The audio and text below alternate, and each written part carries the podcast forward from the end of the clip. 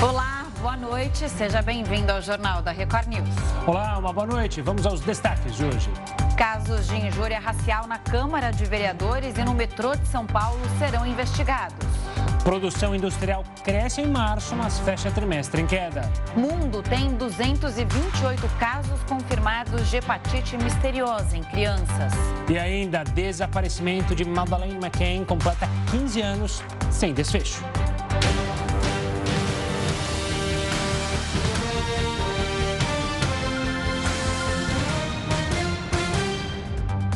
O ministro Alexandre de Moraes, do STF, determinou multa de 405 mil reais ao deputado federal Daniel Silveira.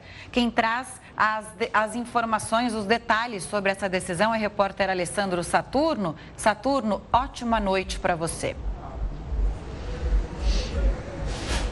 Olá, Camila. Boa noite para você, para o Gustavo e a todos os telespectadores ligados aqui né, na Record News no Jornal da Record News.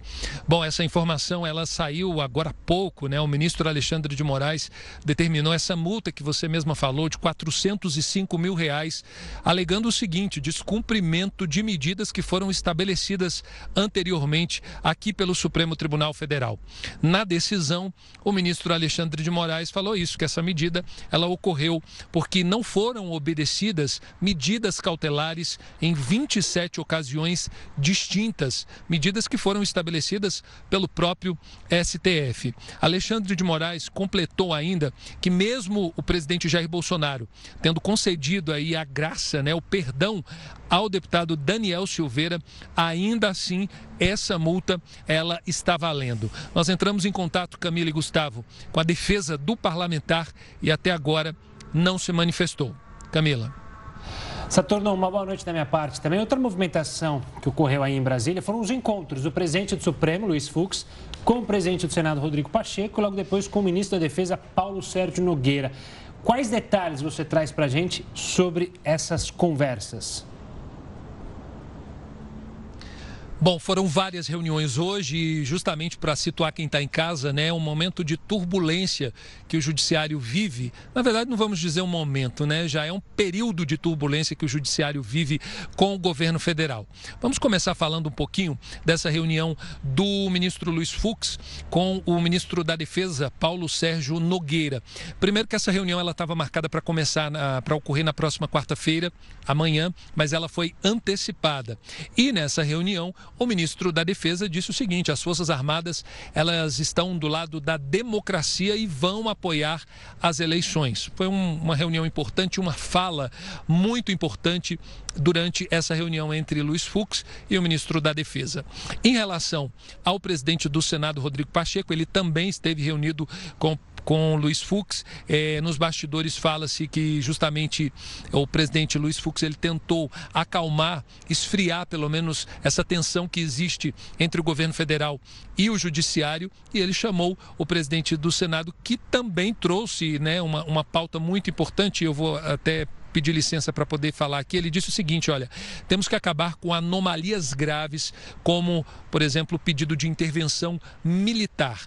Nós temos aí uma entrevista que foi dada pelo presidente do Senado, Rodrigo Pacheco, com áudio, e nós vamos ouvir agora, tão logo ocorreu essa reunião. Vamos ver.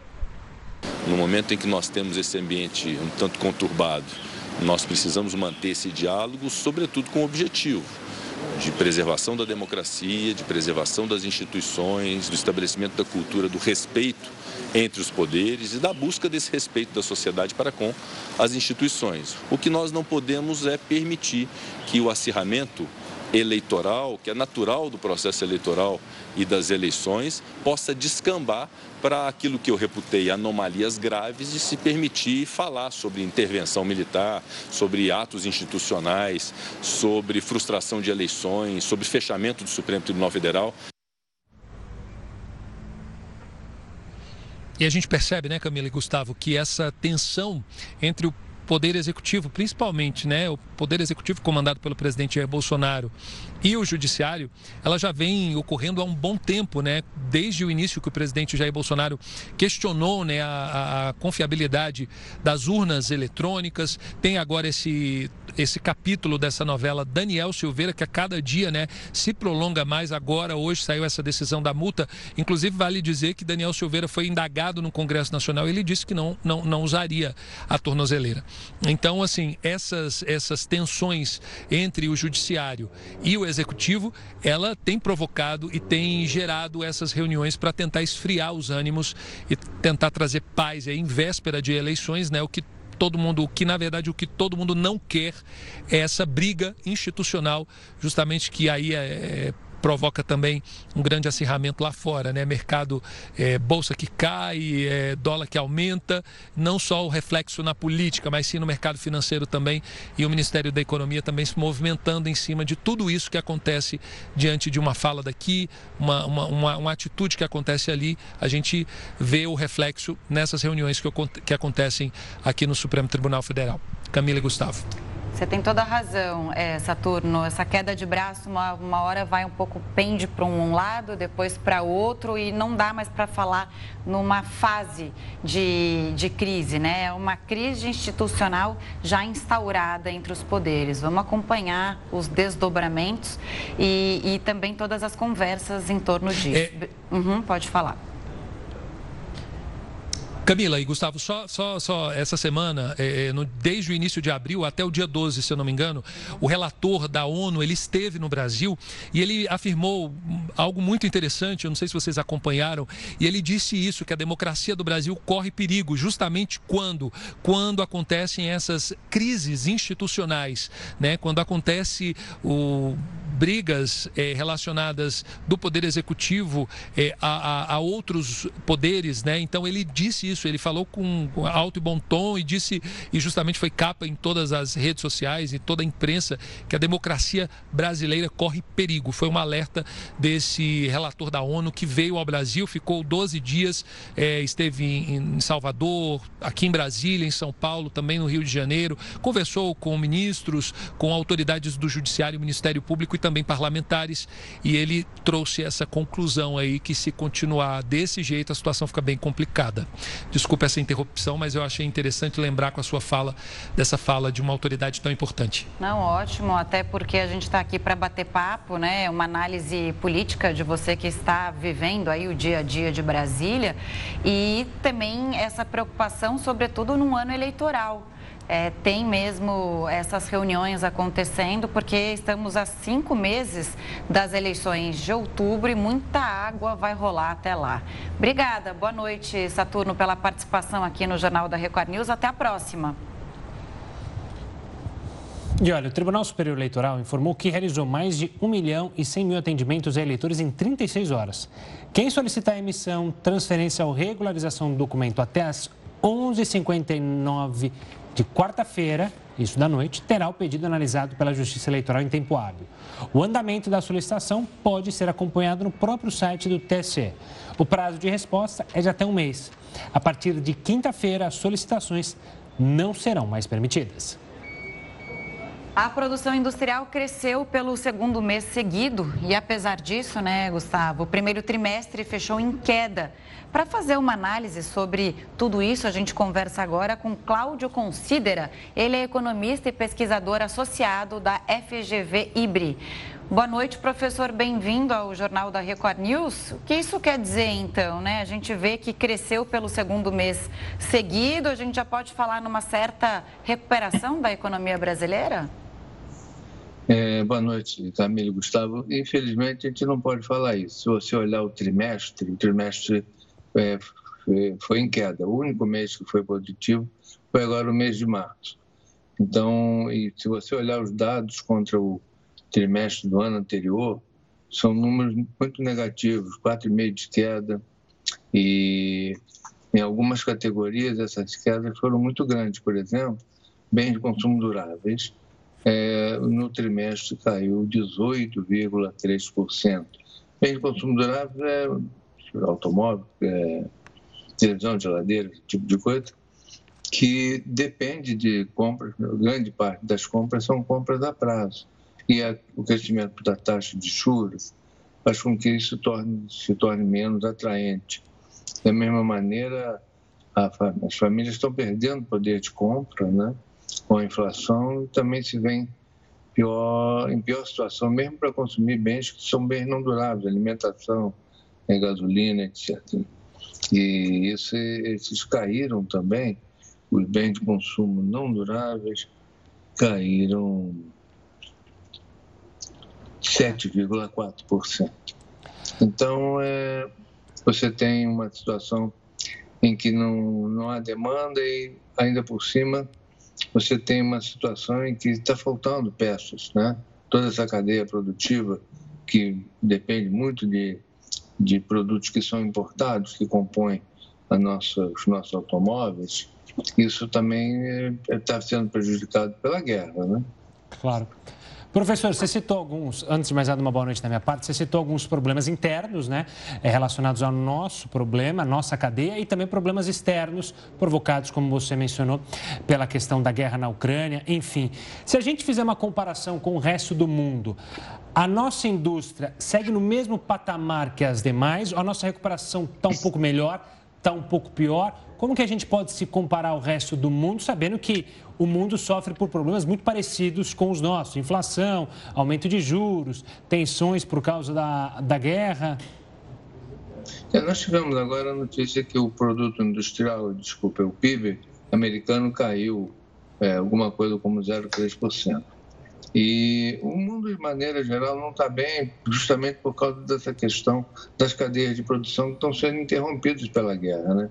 Nós vamos ter um, uma situação de comércio internacional muito ruim e os países, de maneira geral, não produzem tudo que põem num carro. Eles importam, por exemplo, no nosso caso, nós importamos 20%, a menor importação nossa é de 20% para compor nosso automóvel. E muitas vezes é, é, essa importação chega a ser, produtos importados chegam a valer 20%, 90% do preço do automóvel. Então, é, é, é, a, a, a, guerra, a, exclusão né, do, do, do, dos países do comércio internacional faz com que você tenha um carecimento da produção, falta de produção, isso do lado da oferta. No caso do lado da demanda, também você vai ter restrições para exportar, né? E mesmo tá, como está tendo restrições para importação. Então, é, é uma situação muito complicada da indústria e da nossa indústria em particular é ruim porque ela tem sofrido quedas e é, redução de sua participação no PIB já há alguns anos. Né? Chegamos a ter 25% e recentemente nós estamos com apenas 11% de participação no PIB.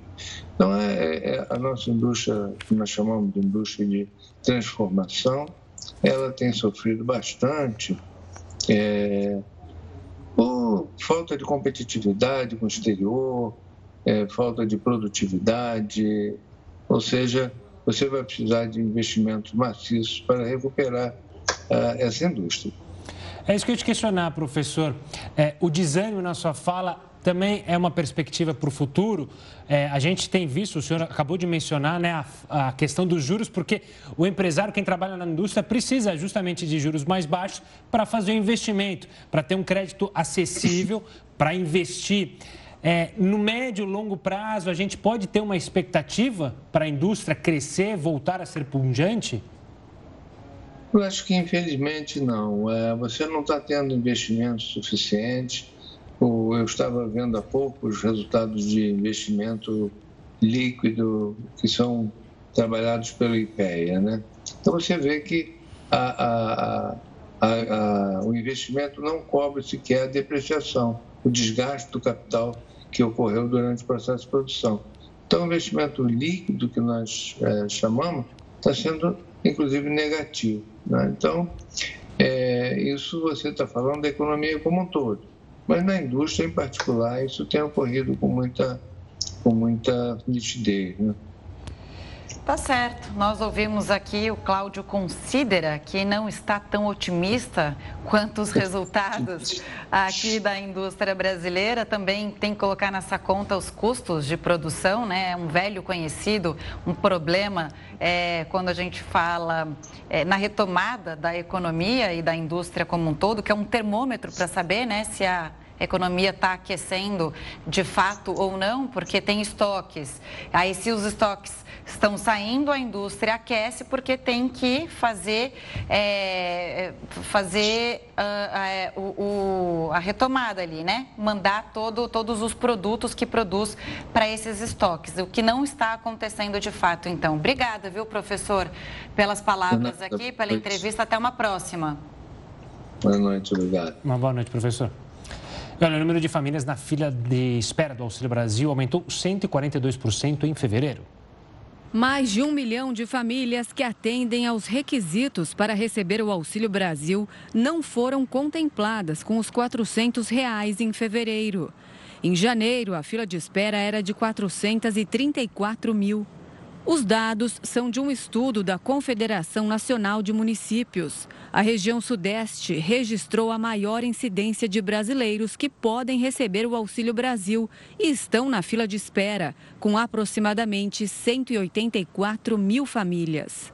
O estudo utilizou dados do Cadastro Único. O registro permite que o governo federal saiba quem são e onde vivem as famílias de baixa renda no país. Mesmo com o aumento da fila neste ano, os números mostram uma queda acentuada em relação ao segundo semestre de 2021. Na época, cerca de 3 milhões de famílias foram inseridas pelo Ministério da Cidadania no programa, logo após o governo federal transformar o Bolsa Família em Auxílio Brasil.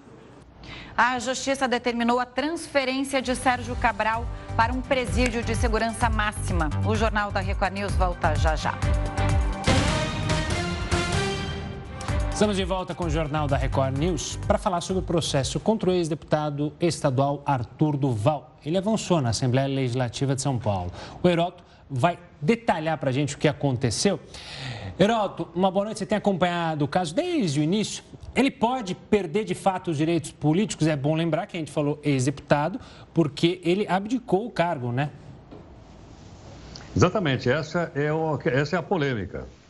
O Arthur Duval, só para o pessoal lembrar, é o famoso Mamãe Falei, que viajou lá para a Ucrânia, inclusive fez uma vaquinha, pegou uma grana dizendo que ia levar dinheiro lá para ajudar os ucranianos na luta contra os russos. Chegou lá, ele fez um vídeo, um áudio, esse áudio vazou e deixou as pessoas estarrecidas quando ele disse que as ucranianas eram fáceis porque elas eram pobres. A partir daí, então, a carreira dele virou de ar. Bom, lá na comissão de, de ética, ele foi condenado por unanimidade. Então, a partir do momento em que ele foi condenado, ele começou a caminhar em direção à perda do mandato dele. Quando ele percebeu que a situação está tá, tá ruim e que ele realmente ia perder o mandato, e perdendo o mandato ele ficaria inelegível, ele então renunciou. Ele renunciou. Muito bem, mas ocorre o seguinte: o processo na Assembleia agora não é sobre a renúncia dele, mas é sobre a perda ou não de mandato dele. E isso teve um passo hoje importante, que foi na Comissão de Constituição e Justiça.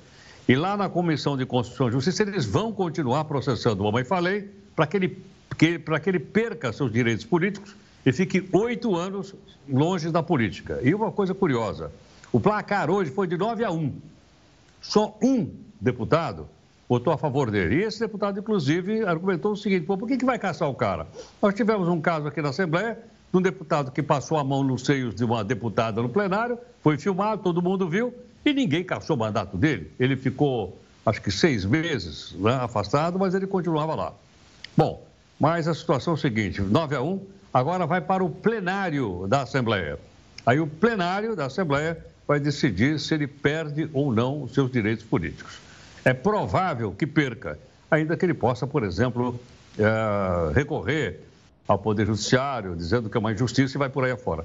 Mas o passo hoje foi em direção à perda do seu mandato e, com isso, ele, por exemplo, não deverá ser candidato nas próximas eleições. Provavelmente ele tinha o desejo, não de ser deputado estadual, né? porque depois dessa não dá para voltar na Assembleia, mas talvez com um deputado federal e tal.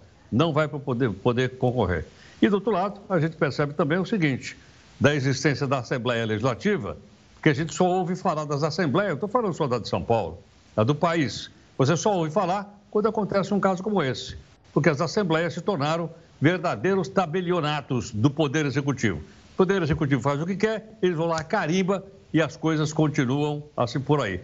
Quando a função do Poder Legislativo é fiscalizar o Poder Executivo, no caso aí o governador. Mas ainda não chegamos lá. Quem sabe, na próxima eleição, quando a gente escolher melhor, né, quando a gente olhar o passado desse pessoal, vão bater na nossa porta para pedir voto para deputado estadual. Geralmente a gente nem sabe quem votou, né, a gente vota em qualquer um e depois a gente fica aí pagando. Então vamos aproveitar esse exemplo, esse, esse aprendizado, para escolher melhores deputados federais agora na eleição do dia é 3 ou 4 de outubro, não estou bem certo.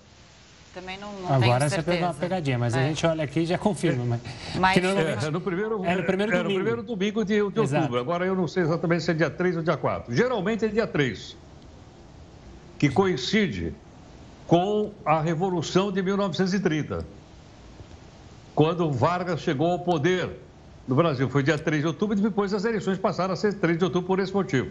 Eu acho Agora, que esse, esse ano, ano, é, esse ano, se não me engano, 2 de outubro. É, a informação que... 2 de outubro. 2 de outubro. É, é. Uma coisa que eu tenho certeza que todo ano é, dia 4 de outubro é meu aniversário. Se vocês quiserem Olha dar presente, fiquem só. à vontade, tá? Vocês já sabem, vocês podem mandar o bolo. Que 4 legal. de outubro, normalmente Vamos une... mandar não, a gente vai comemorar juntos aqui no Jornal da Record News. Opa, opa, sem dúvida, Domingo, sem dia dúvida. 2, 3, 4, cai terça-feira. E você sabe que no meu aniversário de 4 de outubro, sempre eu tinha a preocupação, quando tinha preocupação naquelas, né? Quando caia no dia da eleição, que se ia ter lei seca ou não, se ia poder comemorar aquela famosa virada com o brinde da meia-noite, feliz aniversário com bebida ou não, porque tinha aquela famosa lei seca antes da bebida, antes do dia da eleição, né? Não pode beber antes do dia da eleição. Eu ficava sempre nessa expectativa. Esse ano vai ter, então, um bolinho com, com um champanhe, um vinhozinho. Ah, fala. É. Ô, Camila, você viu que desculpa para não pagar nada para nós? Não, ele Vocês já está... pagar, só, só anotando meu. aqui. Só deixa eu falar uma coisa em relação ao Mamãe Falei. O apelido dele devia ser Mamãe Chorei, né? Que ele perdeu teve que renunciar ao mandato, aí ele perdeu a noiva e perdeu o apoio dentro da LESP, né? A intenção dele era cair para cima, sabe aquela coisa? Ah, falei isso, claro. teve, aí dá um jeito claro. e aí se, se tenta se eleger para deputado federal, cai para cima. Mas é, no caso dele tá difícil, né? A gente está vendo aí pela votação. E aquele outro, e o deputado, o único que votou a favor dele. Pô, mas para que, que vai caçar? O outro passou a mão na mulher aqui, não, foi, não aconteceu nada. Pois é. Por que, que vão caçar? Falou isso no plenário lá. Ah, hum. falou? Ah, então é. Ele está tá, tá com um princípio muito bom, né? Valores muito, muito concretos esse deputado. Também precisamos saber é. dele para exatamente é, lá, na hora de votar, não votar mais uma vez nesse deputado. Heraldo, você volta daqui a pouquinho, a gente fala daqui, okay, daqui a pouco de outros assuntos. A Justiça do Rio de Janeiro determinou a volta do ex-governador Sérgio Cabral para um presídio de segurança máxima. O repórter Pedro Paulo Filho acompanha essa transferência. Pedro, e aí, vai sair? Sai hoje essa transferência? Já está saindo, Camila, o comboio com o Sérgio Cabral e outros cinco oficiais que estavam na mesma galeria com ele na unidade prisional da PM lá em Niterói já deixou o local há cerca de 10 minutos, deixou o local, já está vindo aqui a caminho de Bangu. Sérgio Cabral vai ficar preso aqui no complexo penitenciário de Jericinó, mais especificamente na penitenciária Laércio da Costa Pelegrino, uma unidade de segurança máxima, também conhecida como Bangu 1. Bom, antes de tudo, uma boa noite para você, boa noite, Gustavo, a todos que acompanham o Jornal da Record News também. Bom, essa movimentação está acontecendo, a gente lembra o nosso telespectador, porque durante vistorias, isso em março, depois em abril, lá na unidade prisional da PM, os agentes da Vara de Execuções Penais encontraram diversas irregularidades dentro dessa galeria, como por exemplo celulares, facas, também cadernos com anotações de pagamentos inclusive toalhas bordadas com as iniciais de Sérgio Cabral. Essa, esse material foi encontrado em prateleiras falsas, também debaixo do vaso sanitário. Com isso, a justiça determinou a volta de Sérgio Cabral aqui para Bangu. Bom, depois dessa decisão, a Corregedoria da Polícia Militar fez ontem uma nova vistoria ali nessa galeria, no espaço que era dividido entre o Sérgio Cabral e outros oficiais da PM presos. E aí a gente tem essas imagens que estão rodando agora para o nosso telespectador, imagens que mostram que mais irregularidades foram encontradas, como por exemplo, 13 televisores, aparelhos de TV com acesso à internet, além de um caderno com registros de pagamentos que somam mais de 50 mil reais. Bom, segundo os agentes, Sérgio Cabral teria sido encontrado com um celular no momento da vistoria. Bom, a defesa de Sérgio Cabral disse que ainda não teve acesso formal a todas essas informações e também criticou essa maneira, essa maneira como foi feita essa transferência, está sendo feita essa transferência de Sérgio Cabral para um presídio de segurança máxima sem um processo disciplinar para apurar os fatos e saber se realmente Sérgio Cabral tinha ligação com todo esse material encontrado também é a posição da defesa do ex-comandante do batalhão de São Gonçalo, o tenente-coronel Cláudio Oliveira, que é apontado como o mandante da morte da juíza Patrícia Ascioli, também está vindo para cá, dividia o mesmo espaço com o Sérgio Cabral, inclusive na porta da unidade prisional da PM, agora há pouco, lá em Niterói, a esposa dele criticou muito essa decisão da justiça de haver essa transferência para cá mas eles estão sendo transferidos nesse momento. É um forte esquema de segurança para trazer todos esses presos para cá, com homens do batalhão de choque. Esse trajeto dura cerca de 50 minutos a uma hora, dependendo do trânsito, portanto, por volta de 10, 10 e 20, Sérgio Cabral já deve estar tá dando entrada aqui na unidade de Bangu, na zona oeste do Rio de Janeiro, e o que eu apurei com a Secretaria de Estado de Administração Penitenciária. Durante 10 dias, Sérgio Cabral e os outros presos vão ficar isolados. Sérgio Cabral não vai poder ter contato com os outros presos, assim como os outros oficiais que vão estar também na mesma galeria aqui em Bangu 1. Então, Vai haver então esse distanciamento, mas a defesa está correndo aí para tentar reverter essa decisão de trazer o ex-governador do Rio aqui para Bangu, ex-governador que foi condenado a mais de 400 anos de prisão por crimes como corrupção e lavagem de dinheiro. A gente acompanha aqui em frente ao complexo penitenciário de Jericinó. Se houver a chegada deles antes do tempo, a gente aciona vocês novamente com essas imagens. Camilo Gustavo. Combinado, Pedro Paulo. Espaço aberto para qualquer novidade. Um forte abraço, uma ótima noite, um ótimo trabalho. Olha, os casos de injúria racial na Câmara dos Vereadores aqui de São Paulo e no metrô serão investigados. Os detalhes já já aqui dentro do Jornal da Record News. Estamos de volta. Uma pesquisa revelou que 52% dos americanos desaprovam o governo de Joe Biden.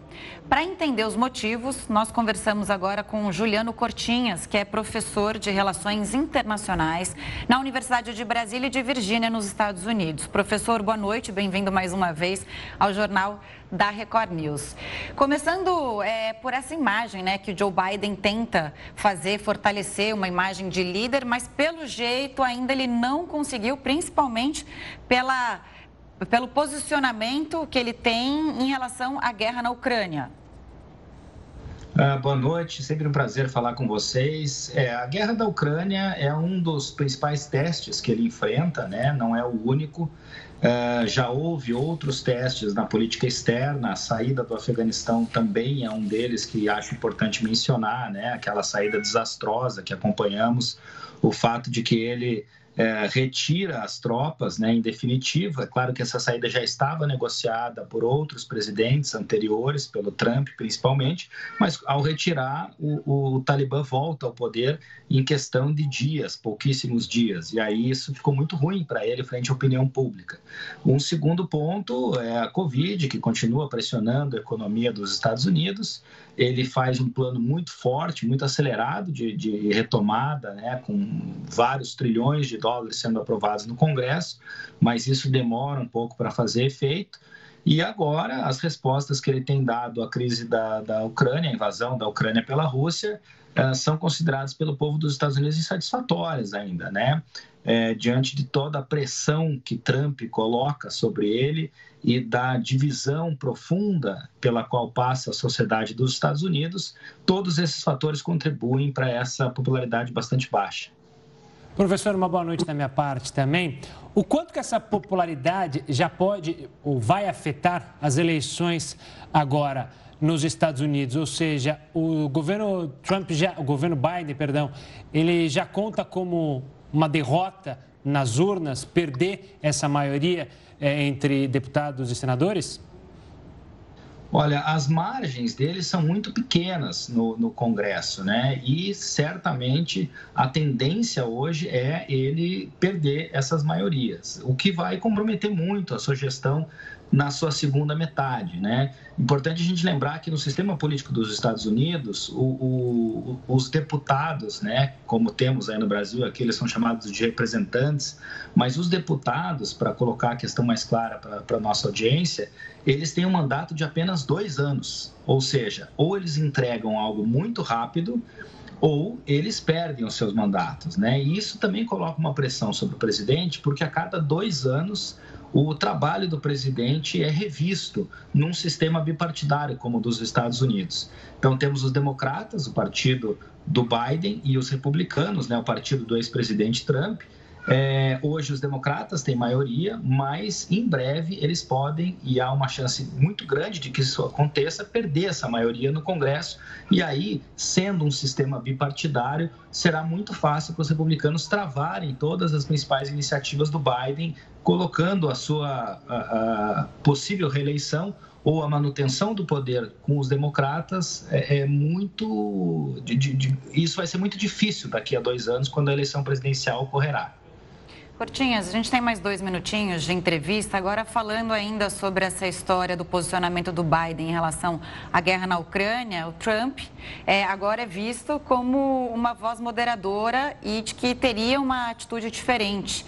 É, isso abre caminho para o Trump ganhar terreno até as próximas eleições presidenciais nos Estados Unidos? Abre, abre caminho, sim, né? Essa baixa popularidade do Biden abre caminho Acho uh, uh, que o presidente Trump tem muitos defeitos, todos os defeitos possíveis em termos né, de racismo, de preconceitos contra a comunidade LGBTQ+, enfim, né, tudo que a gente conhece dele. Mas em termos de política externa, é bom frisar que o Trump foi um presidente que eh, não iniciou novos conflitos, né, não fez bombardeios no exterior, como outros presidentes dos Estados Unidos. O próprio Obama se colocava como um pacifista, tinha um discurso de paz, mas fez mais bombardeios do que Trump, né? Então, Trump, em termos de relações exteriores, ele não, não fez guerras como outros presidentes dos Estados Unidos fizeram ao longo do tempo. E isso é um ponto favorável a ele, né? As disputas, as brigas do Trump sempre foram no âmbito doméstico, né? Então, um presidente que eu considero muito ruim, mas que agora acende como voz é, é, moderada, né? Vai ser um grande teste de novo para a democracia dos Estados Unidos esta eleição, no Congresso e a eleição de daqui a dois anos, quando Trump provavelmente será um novo candidato e um candidato que já ameaçou severamente a democracia dos Estados Unidos. Não é à toa que Noel Chomsky, um dos principais nomes da esquerda, defendeu justamente o ex-presidente Donald Trump, que seria uma voz moderadora no Ocidente. Professor, obrigado pela participação aqui conosco, analisando essa situação do presidente americano Joe Biden. Até uma próxima, ótima noite. Boa noite, eu agradeço muito a vocês pela oportunidade. Gustavo, você falou, né, citou esse artigo do New York Times, não, se não me engano, né? Na verdade, ele... foi uma entrevista para um canal na internet que ele cita que no, o Donald Trump é um moderador, é um estadista que o, que o país não tem, o mundo não tem hoje. Ele trouxe essa leitura e ele é de esquerda, né? É o principal traz... nome da esquerda hoje no mundo. É, e traz essa visão de que o Trump aparece como essa voz modera... moderadora é, abrindo, nesse momento de conflito. Abrindo negociações ao invés de só criar guerra, guerra, guerra seja econômica ou então dando um apoio militar. Mas enfim, vamos tocar aqui, voltar para o Brasil, porque uma sessão da CPI dos aplicativos foi interrompida na Câmara Municipal de São Paulo após uma fala racista e de um vereador. A gente vai conversar agora com o repórter Tiago Gardinali. Tiago, uma boa noite. Como é que o caso repercutiu entre os vereadores? O que você tem de informação? Olá, boa noite a você, Gustavo, a Camila, a todos que acompanham o JR News. Tudo aconteceu dentro aqui do plenário da Câmara Municipal de São Paulo durante uma sessão de uma comissão parlamentar de inquérito, uma CPI que discutia questões de aplicativos de transporte em São Paulo. No meio da sessão, uma fala de um vereador que não estava presente aqui no plenário ele participava de maneira remota. A fala dele vazou, uma fala considerada racista. O vereador é o Camilo Cristófaro. Nós vamos ouvir o trechinho dessa fala para que depois possamos comentar a repercussão da divulgação da fala do vereador durante a sessão aqui na Câmara Municipal de São Paulo. Por isso, armário não lava na calçada. É coisa de preto, né? Pois é, né, uma fala extremamente racista que acabou tendo uma repercussão extremamente negativa. A sessão foi interrompida. Os vereadores solicitaram a gravação justamente para eh, conferir né, de quem seria a, a, a voz, porque a imagem não apareceu no plenário, apenas o áudio. Uma das vereadoras presentes, a vereadora Luana Alves, uma vereadora negra, fez uma acusação direta de racismo contra o vereador e agora o presidente da CPI fará um levantamento e vai levar o caso para a comissão de ética. Na verdade, era um assunto que estava sendo debatido, né? A questão da mobilidade urbana, dos aplicativos de transporte e a sessão acabou sendo completamente desvirtuada após a fala desse vereador. O vereador Camilo Cristóforo deu duas versões para a fala que vazou aqui no plenário. A primeira de que ele estaria falando sobre carros e a segunda de que ele estaria conversando com um amigo que estava com ele no momento em que ele participava da sessão e que a fala teria sido tirada de contexto. É impressionante, né? Casos como esse revoltam e são muito frequentes, como você disse nessa reunião com líderes de partidos na Câmara Municipal de São Paulo, o vereador Camilo Cristófaro pediu desculpas, né? Será que isso é suficiente? Bom, e ele alegou ter feito uma brincadeira com um amigo que ele diz ser negro, diz ser negro. Alegou ainda que não aceita racismo em hipótese alguma. Pois é, fica difícil dizer que não aceita o racismo fazendo justamente é, não dá para dizer que é uma brincadeira. Sinceramente, não dá para dizer que é uma brincadeira. Mas, Tiago, o pior é que não foi o único caso nesta terça-feira, né? Teve um caso de injúria, é, injúria racial também registrado no metrô de São Paulo. A agressora, nesse caso, foi detida. O que, que você tem de atualização? Exatamente, aconteceu dentro de um vagão do metrô na estação Vila Mariana, no momento em que uma mulher loira de 45 anos de idade que estava dentro do vagão se dirigiu a uma mulher negra dizendo a ela, pedindo que ela não encostasse os cabelos nela, porque, segundo palavras dessa mulher, poderia transmitir alguma doença. As pessoas que estavam no vagão se impressionaram com a fala racista desta passageira e quando o trem parou na estação seguinte, eles acionaram a segurança do do metrô, que acionou, por sua vez, a polícia militar. Essa mulher, ela foi autuada por injúria racial, né? E por que especificamente injúria racial e não racismo? Pelo fato dela ter ferido a honra de um indivíduo especificamente. Os casos de racismo são aqueles eh, que consideram a coletividade. Mas outras pessoas do vagão que também se sentiram igualmente ofendidas eh, acabaram também prestando eh, depoimento e alegando que seria essa uma situação de racismo dentro de um vagão do metrô. Então, lamentavelmente, dois casos seguidos, né? Um envolvendo um parlamentar aqui da Câmara Municipal e um outro caso envolvendo uma passageira dentro do vagão do metrô aqui em São Paulo. Nós acompanhamos essas imagens, né, dessa loira que acabou deferindo essas palavras a, a, outra pessoa. E aí o que aconteceu? Não, ninguém sai aqui do vagão, isso não é mais aceitável. E aí ela fala, não, não foi isso que eu falei e tal, e todo mundo fala. Aí tem essa pessoa que faz ó, o vídeo e fala, você tá aqui, você confirma, você confirma. E aí virou essa confusão toda na estação. É, atitudes como essa não são mais aceitáveis. Nós temos que aprender com, esse, com esses casos para que eles não se repitam, com certeza. Obrigada, viu, Gardinali, pela participação aqui no Jornal da Record News. Boa noite. Bom, e cientistas desenvolveram uma enzima que pode comer plásticos. Nunca tinha ouvido falar sobre isso e por isso que Heródoto Barbeiro traz essa novidade para a gente. Heródoto, essa descoberta pode ajudar a resolver um dos maiores problemas ambientais do mundo, né? O oceano já está cheio de plástico. A gente mostrou aqui outro dia que nós estamos ingerindo plástico, até é, o equivalente a um cartão de crédito. Será que chegou a solução? Olha, Uh, Camila, há uma, há uma notícia realmente bastante favorável para isso. É, um estudo feito numa universidade americana, na Universidade do Texas, eles fizeram um levantamento dizendo que nós jogamos bilhões de toneladas de plástico todo ano, principalmente no oceano. Então, não sei se vocês lembram daquela figura da, da tartaruga com um, um, uma, um canudinho enfiado assim no nariz. Lembram disso ou não? Sim. A gente mostrou muito aqui no jornal e tal, mostrando como é que está. Sim, sim. Pois é. Uhum. Lembra, lembra disso? Acho que todo mundo lembra disso.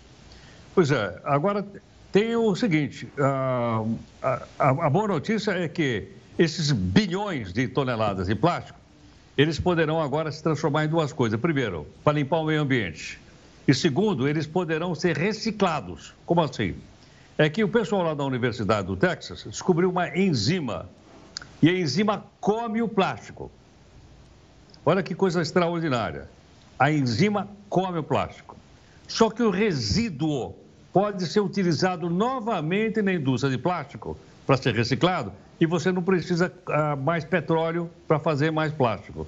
Então são duas bolas dentro.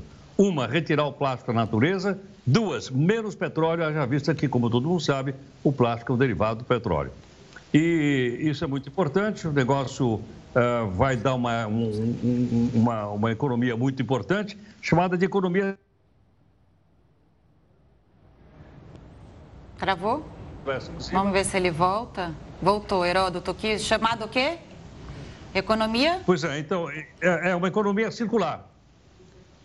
Porque o resíduo da, da, do plástico será aproveitado para novas, novas uh, uh, utilizações do plástico novamente. E outra coisa, a gente precisa aproveitar para a gente dar uma forcinha também, né? Separar em casa. Separar o plástico, separar a lata, separar essas coisas tudo para poder mandar então lá para a reciclagem. Mas isso é um fato realmente muito grande. Agora, pulando de, um, de uma coisa para outra, nunca tinha ouvido falar em comer plástico. Eu tinha ouvido falar em comer gilete. Já ouviram falar em comer gilete ou não? Comer gilete, não. Essa é não. novidade, Bruno. É. Pois é, mas eu queria dizer para vocês assim, o maior sucesso de um grande humorista chamado Ari Toledo, chama O Comedor de Gilete. Vale a pena que se puderem. É uma coisa, o Ari Toledo é um grande, é um grande, logicamente, humorista. Mas ele tem a musiquinha do cara que comia gilete. É uma coisa incrível. O cara tão faminto que ele comia gilete para não só para se alimentar, mas poder ganhar uma graninha. Então aí nós temos agora o cara que come plástico e o Ari Toledo, com o seu personagem, comendo gilete. Vou procurar no YouTube. Boa, Heroto. A gente volta a se falar amanhã, combinado? E não coma nem gilete, nem plástico, tá? Pode comer sua alimentação, uma saladinha agora leve pro final da noite. É. E também não vou comer aquele, aquele Mac, Mac piranha, também não vou comer Mac piranha, nem aquele que tem costela, não põe costela nenhuma na. Como é que chama no. Larry King? Não. Burger King. É. Larry King, coitado, é o cara da CNN. um forte abraço, Heroto. Até amanhã. E olha, o desaparecimento de Madeleine McCann completou 15 anos e até agora sem desfecho. O Jornal da Record News volta já com essa e outras informações.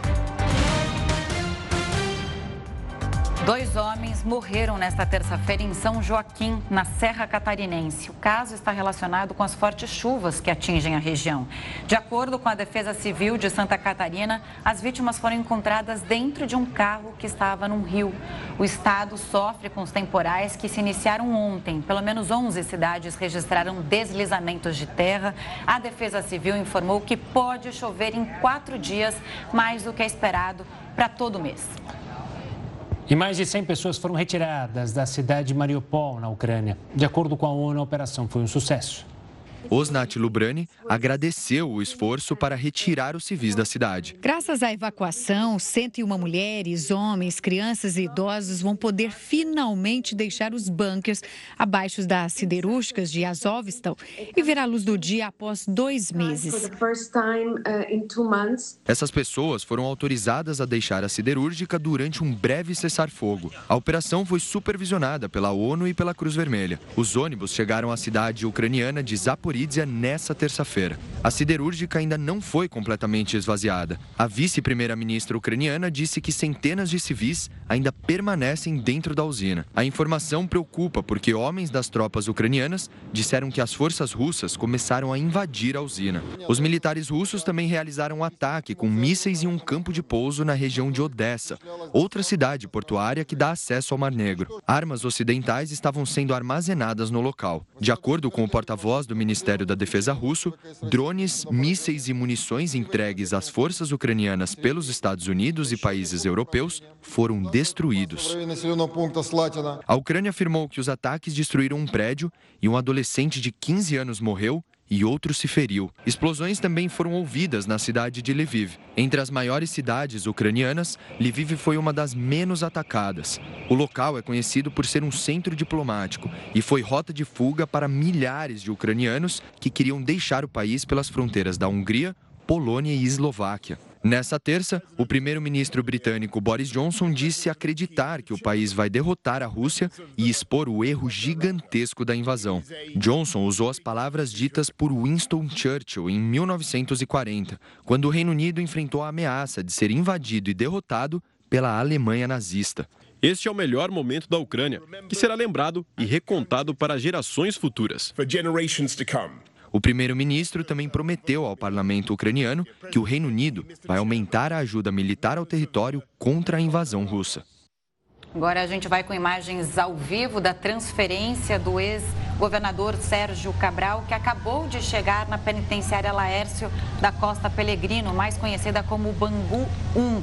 Essa é uma unidade de segurança máxima. Sérgio Cabral foi transferido depois que os agentes encontraram celulares, facas, suplementos alimentares e até toalhas bordadas com as iniciais de Sérgio Cabral. Hoje uma nova vistoria foi feita e encontraram mais 13 aparelhos de TV com acesso à internet, inclusive, e também foram apreendidos um caderno com registros de pagamentos que somam mais de 50 mil reais. Agora, Cabral vai cumprir um isolamento cautelar por, pelo prazo de 10 dias e ficará sem contato com outros detentos. A gente vê aí as imagens ao vivo da chegada de Cabral a Bangu. E 230 crianças já contraíram a hepatite misteriosa, segundo o OMS. A maioria dos casos foi na Europa, principalmente no Reino Unido. Ainda não se sabe a origem do vírus. A hepatite deixa a pele e os olhos amarelados e pode provocar diarreia, vômito e dores no abdômen. Alguns casos mais graves precisam de transplante de fígado. Quatro crianças já morreram por causa da doença. A gente fala agora de um dos casos mais emblemáticos do mundo, o desaparecimento da menina britânica Madeleine McCain, que completou 15 anos nessa terça-feira. Até hoje, o caso permanece sem solução. Kate e Jerry, pais de Madeleine, ainda buscam por respostas. Em uma página na internet dedicada à menina, o casal considerou fundamental saber a verdade sobre o sumiço da criança.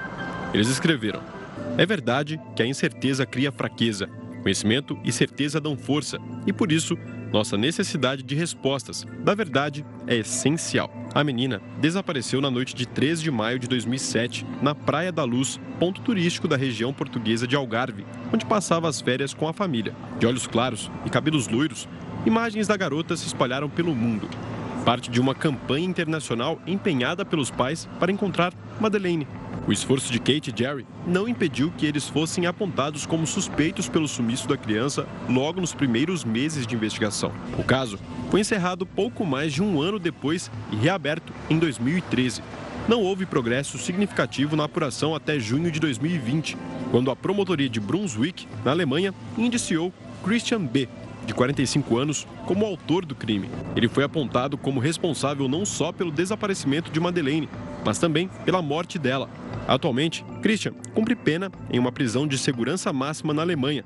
Além de outros crimes, ele foi condenado por abuso sexual contra crianças, de acordo com autoridades alemãs.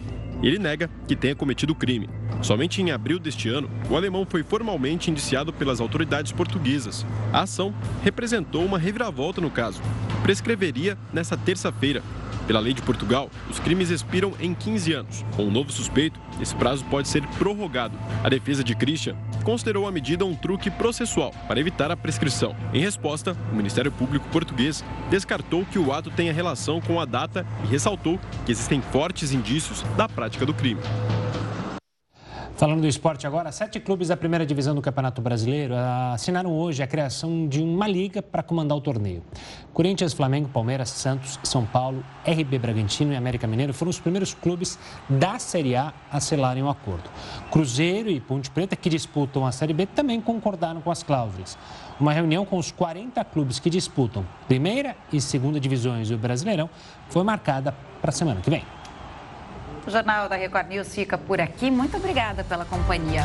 Tenha uma ótima noite, muito bem acompanhada agora com o News das 10 com a Renata Caetano. Tchau, tchau.